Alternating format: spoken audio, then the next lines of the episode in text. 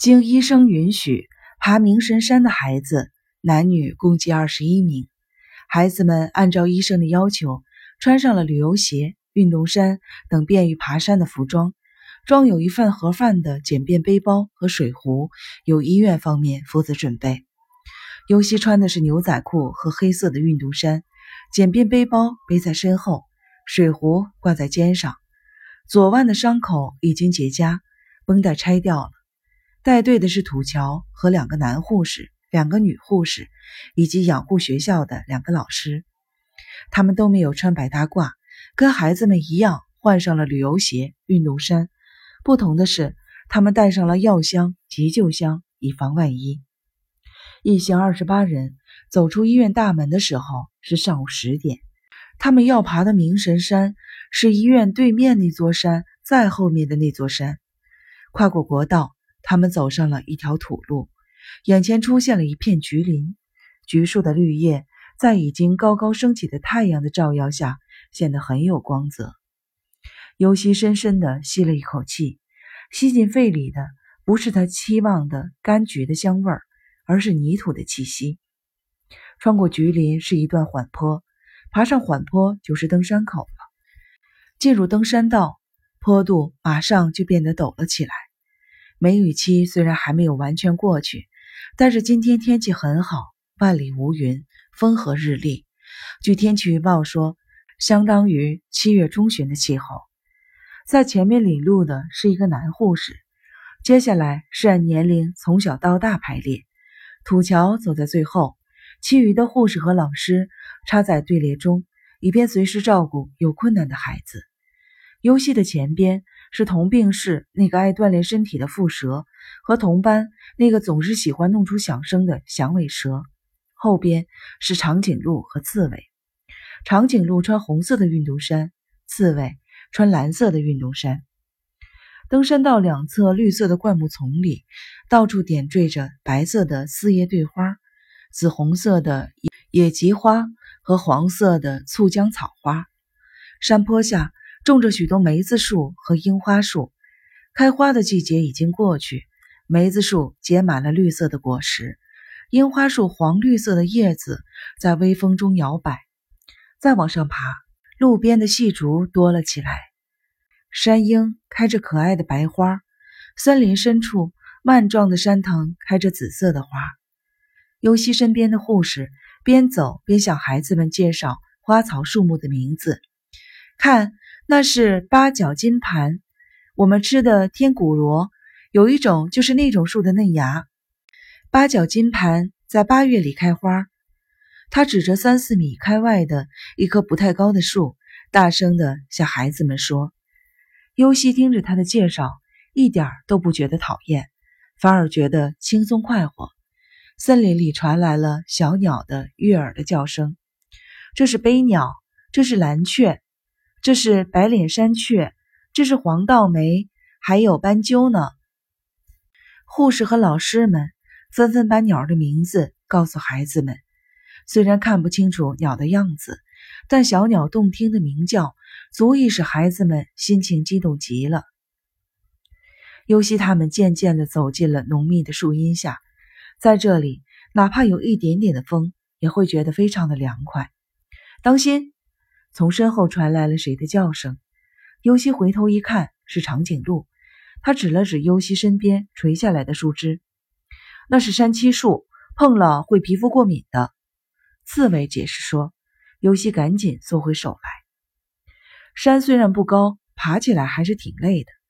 四十分钟以后，森林稀疏起来，前面是一块不大的空地。孩子们欢呼起来，有的坐在草地上，有的坐在树墩上。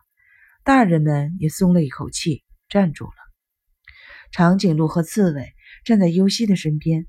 长颈鹿用手臂擦着汗说：“休息十分钟。”刺猬喘着粗气说：“每次都在这儿休息。”走到最后的土桥，向孩子们喊了一声：“休息，只有十分钟啊！”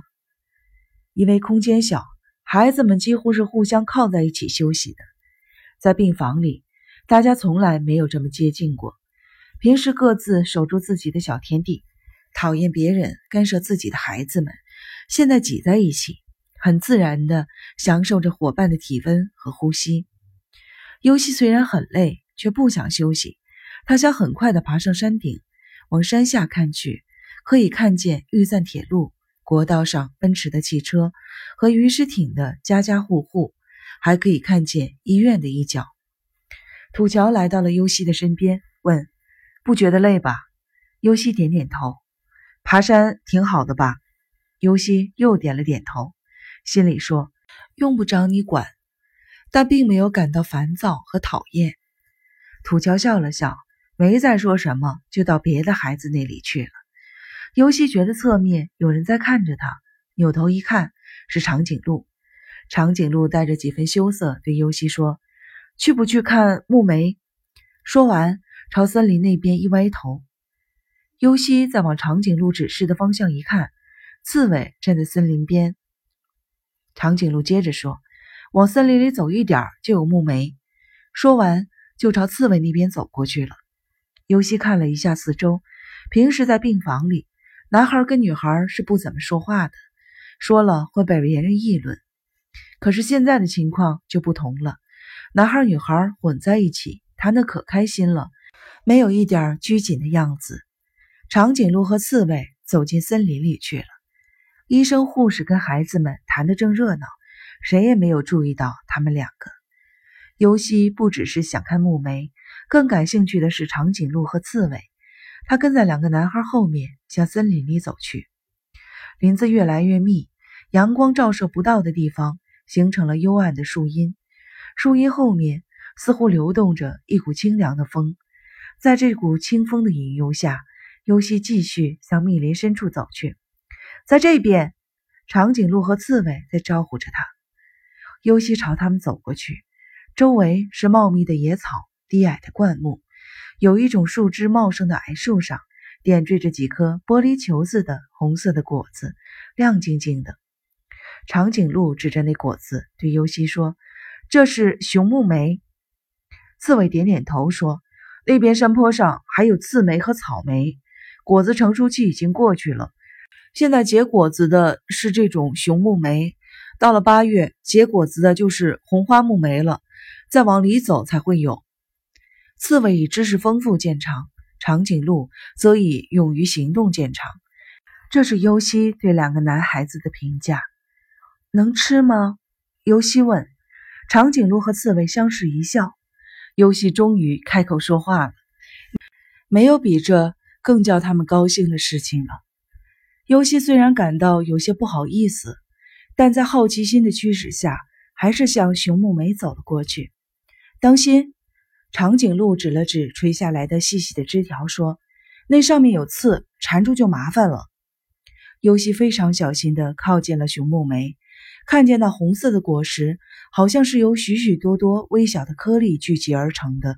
他又问了一遍：“能吃吗？”当然能吃了，叶子后面也有刺儿，当心点儿。刺猬提醒道。尤西小心翼翼地用拇指和食指摘下了一个木莓果，木莓果非常的饱满，好像稍一用力就会被捏碎。尤西感到这其中洋溢着生命的活力，举过头顶对着太阳看看，呈橘红色的果实焕发出奇异的光彩，放进嘴里一嚼。尤西不由得闭上了眼睛，酸甜酸甜的，混杂着青草和泥土的芬芳。不知是不是错觉，还有一种并不叫人讨厌的动物的气息。对了，还有小鸟的味道。想起小鸟，尤西觉得自己的身体就要浮起来了。突然，哨声响了，出发了，出发了。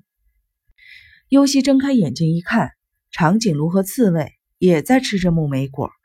长颈鹿一边吞咽着嘴里的果子，一边对尤西说：“该回去了。”尤西点点头，把嘴里的果子一下子吞了下去。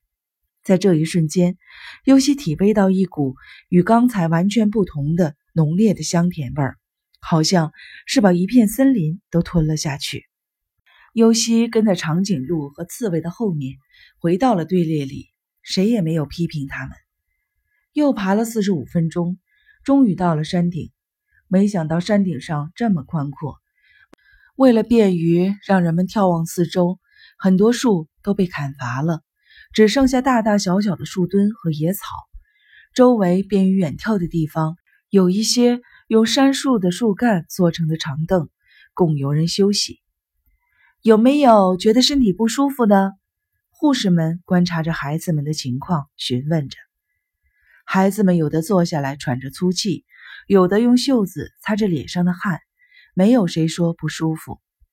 爬上山顶以后的成功感使孩子们神清气爽，脸上浮现出愉快的微笑。尤西离开人群，朝便于远眺的长凳处走去。草丛里有一条游人踩出来的路，尤西顺着这条路，很快的来到了长凳边。放眼望去，深蓝色的濑户内海尽收眼底，模模糊糊的看得到海上的一些岛屿。自己的家山口县在哪个方向呢？尤西一时无法确认，于是，在脑海里画起地图来。明深山的北面是濑户内海，东边是松山市，西边和南边是连绵的群山。尤西想爬的神山灵峰应该在东南方向。尤西向东南方向眺望着，朵朵白云飘过，看不见凌峰的影子。看什么呢？不知道什么时候，长颈鹿和刺猬也过来了。凌峰在哪儿？尤西问。长颈鹿和刺猬感到有些迷茫，他们对视了一下，马上向四周眺望起来。过了一会儿，刺猬指着尤西看过的方向，刚要说话，长颈鹿先发言了。看不见，大概是因为有云吧。刺猬歪着头说：“也许因为有雾，看得见的时候比想象的大得多呢。”长颈鹿转向了尤西：“你对林峰感兴趣？”“嗯，没什么。”尤西摇摇头。这时，老师们开始招呼大家吃午饭了。据说，把盒饭带到山顶上来吃，也是登山疗法的一部分。到底有多大的效果？尤西当然说不清楚，但是爬上山顶以后的成功感确实是有的。尽管只不过是这么低的一座山，在大自然的怀抱里感到舒展而愉快。